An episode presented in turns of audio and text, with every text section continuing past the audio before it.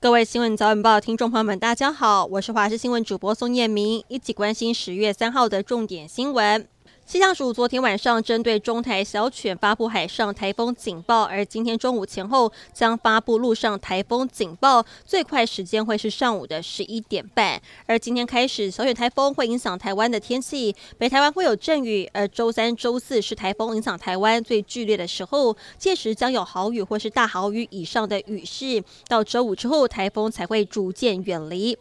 脸书本专林北好友版主林玉红传出被恐吓是自导自演，国民党公许哲斌被收押禁见，而对此版主林玉红在脸书写下八百字声明，向所有信任他、关心他的朋友诚挚道歉，但强调有些恐吓内容是真的，只是抓不到人，他会去办理手续退出民进党，并且诚实面对所有的责任跟问题。亚运棒球台韩大战，台湾派出了响尾蛇农场排名第四的林玉明先发，最终中华队以四比零获胜，目标锁定睽违十七年的冠军。中华队由郑宗哲、林安可两支长打串联先取得点，第四局下再下一城，接着在八局下林子豪挤出安打，一棒打回两分，最终是四比零完封南韩。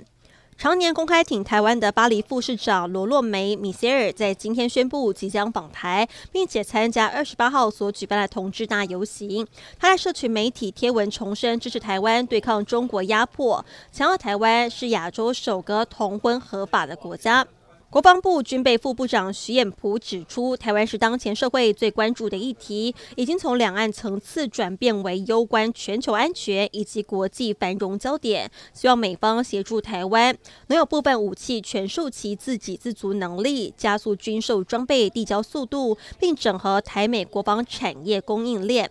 英国外交大臣科维利警告，北京当局若对台湾开战，中国经济将会崩溃。科维利坚称，英国对中国有影响力，因为中国担心跟西方贸易减少。中国如果对台湾发动战争，将会是外交政策的巨大失败，因为台湾海峡局势混乱是大家的事情。由于价格低于欧洲当地所制造的车辆，中国电动车在欧洲的进口量日益增加。受到法国上个月推行的新规启发，意大利正研议推出新的购车奖励计划，将制造与运送过程的碳排放纳入考量，保护本土汽车产业，降低中国电动车的价格优势。